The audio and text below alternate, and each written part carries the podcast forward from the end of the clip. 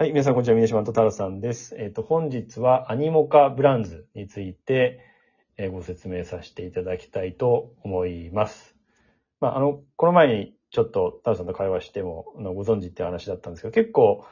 あの、このゲームアプリの世界では、まあ、それなりに有名な会社っていう感じですかね。いや、えっとね、正直、アニモカじ、えっと、数年前ぐらいからアニモカ自体はちょっとなんか、あの、見たことがあって、何してる会社なんだろうっていうのはあったんですけど、正直その時は、なんか Web3 とかっていう話ではなくて、うん。単になんかゲームアプリをちょっと作ってるな、みたいな形で、はいはいはい。えっと、若干なんか自分がやってたビジネスに近いような形で IP をなんか使ったような展開をしてたんで、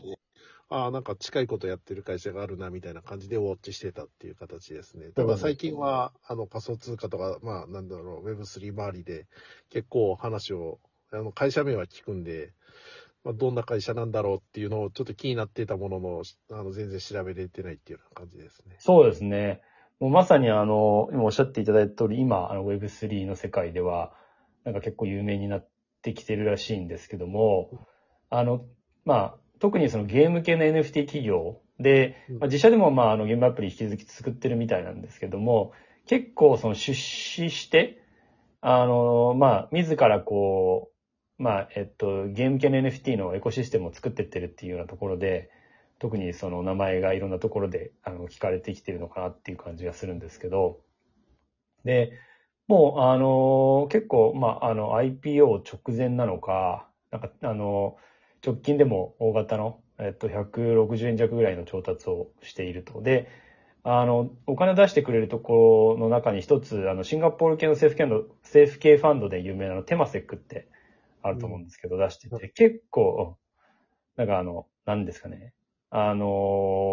こう、熱い業界っていうのはもちろんそうなんですけど、まあ、この会社に対する、なんだ、信頼度とも非常に高いのかなっていうふうにちょっと思ったんですけど、で、なんか結構その、ゲーム系 NFT っていうか、まあ、あのまあ、ちょっといくつかこのポッドキャストでも取り上げたんですけど、 Axie Infinity とか、はいはい。あと、 CryptoKitties とか、うん。あと、まあ、さあのこれメタバース系ですかね、 Sandbox とか、はい。そうですね。その辺とかにも結構出資して、なんか、340以上の、まあ、あの、こういう仮想通貨関連の企業とかプロジェクトにお金を出しているということらしいんですよ。で、最近なんか日本でも結構力入れてるところで、で、日本のまあ子会社を出し作って、そこに日本のあの、パートナー企業になるようなところからあの出資を受けたりとかっていうこともな、うんにもなってるみたいですよね。なんか、あの、まあ、有名なところという、で言うと、パ IP 持ってる講談社とか集英社っていうところが、あの、あります。で、あの、パートナーも、そのホームページ上にパートナーが、まあ、なな何十社か載ってるんですけど、一番上に来る4つが、さっき言った2社と、あと、三菱 UFJ 銀行と、あと、西鉄。はい。あの、なんか、ちょっとこれ、あの、特に西鉄は、あの、まあ、福岡の、まあ、あの、地場の超、まあ、有名な会社ですけど、まあ、ちょっと、ちょっと謎なところはあるんですけど、まあ、このあたりが、その、さっき言った、その、まあ、なあの、パートナー企業の中でも、特にその上の方にこう取り上げられてるんで、まあ、非常にパートナーシップが強い、今4社になってるんじゃないかなっていう感じなんですよね。はいこれ、ちなみに、あのーなんだろう、えっと、ゲームっていうことで、まあ仮想通貨なんで、アントゥープレイみたいな、なんかそういった形で、えっと、なんていうんですかね、でかくなってるような、あの、ゲームなんですかね。そうですね。やってるゲーム自体のことがあんまりよくわかってないんですけど。まさにあの、あ、彼らがやってるのは普通の、彼らが実際に作ってるのは普通のスマホゲーム。ですね。なんかあの、あの、ベンジーバナナズっていうのを、あの、はいはい。ちょっと自分のあの、アップルストアで見、アップストアで見たんですけど、あの、なんかこう、猿が、あの、こう、なんか、なんていうんですかね、つ、綱渡りしていくみたいな感じの、あの、割とシンプルな、あの、ゲームとかをタイトルは自分で作ってるみたいなんですけど、多分そこはちょっとごめんなさい、あんまり有名じゃなくて、普通にやっぱりだ、あの、さっき、太郎さんがおっしゃってたような、あの、 Earn to、あ Play to Earn の系のゲームがやっぱり有名っていうのと、あとはまあ、あの、NFT の取引所とかにも出資したりとかえーしてるってことなんで、まあ、やっぱり、えっと、まあ、ゲーム系 NFT が特に有名ですけど、それを中心に、まあ、本当に自社で、その、まあ、全、全体、業界全体盛り上げていこうみたいなところが、なんかあるような感じみたいですね。で、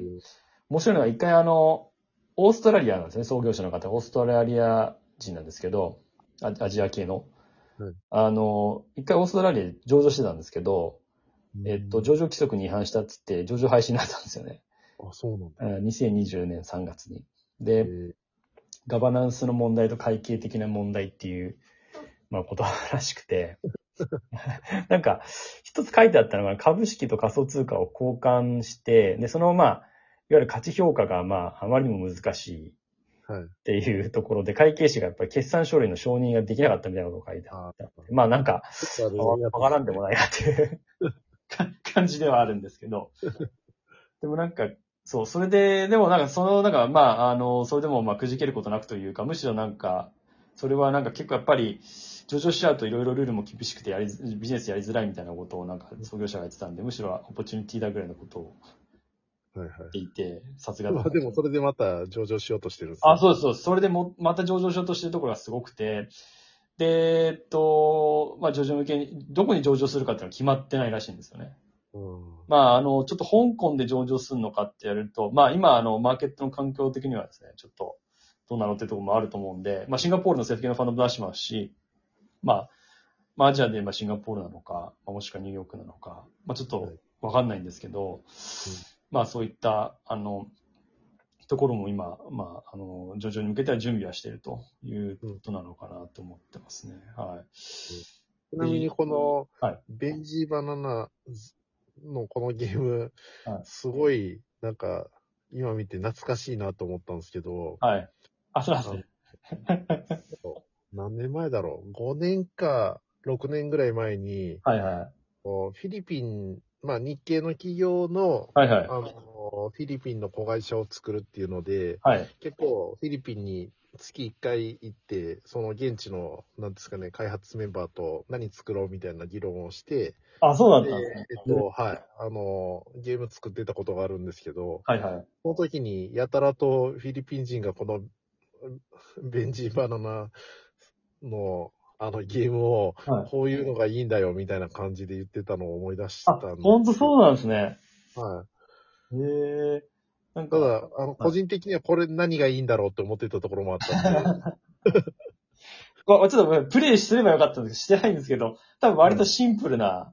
そうですね。まあ、あの、カジュアルゲームなんで、はい。あの、気軽にプレイできて、えっと、万人受けするっていうところはあるのかなと思うんですけど、はい。まあ若干やっぱマネタイズっていうところで言うと、あの、弱いのかなとそういうところはあり。ますけど、まあ、ただ、本当に気軽にプレイして、ずっとなんか、あの、プレイし続けれるんで、っていうことなんですね。なるほど、はいなるほど。ああ、そういうことなんですね。なんか、はいフィリピンといえばまさに Axie Infinity そうですよね。ですよね。なんかその、あの、っていうかまあ、あ作ってるのはベトナムの会社ですけど、なんかその、それでなんか生活してる人が、あそうですね。なんかコロナ禍で結構、それで生活が成り立ったっていう人が多いっていうのは、なんかインタビューとかでも見見たことありますよねって。ことですよね。だからちょっと日本にいると Benji Bananas ってもう、正直今回初めてそうですねです。けど、なんかやっぱり海外では割とそう言ってこう、なんかこう有名っていうか、受け入れられてるんだなって感じですよね。まあちょっと、あの、僕が言ってた6年前と話は変わってるかもしれないです。うんうんうん。てるかもしれないですけど、あのーやっぱ通信の環境が良くなかったりとかするんで、はい。こうカジュアルなゲームが中心だったりとか、あんまりなんか複雑なゲームは、あの、通信の環境良くないんで。なるほど、そういうことなんですね。そういうのもあって、こういったカジュアルなタイトルとかっていうのを、うんまあ、あの中心にやってるっていう可能性はありますけど、そういうことですね。はい。ちなみにこのゲームの世界って、やっぱりこう、はいプレイトゥアーンの方に将来的にはこう寄っていくような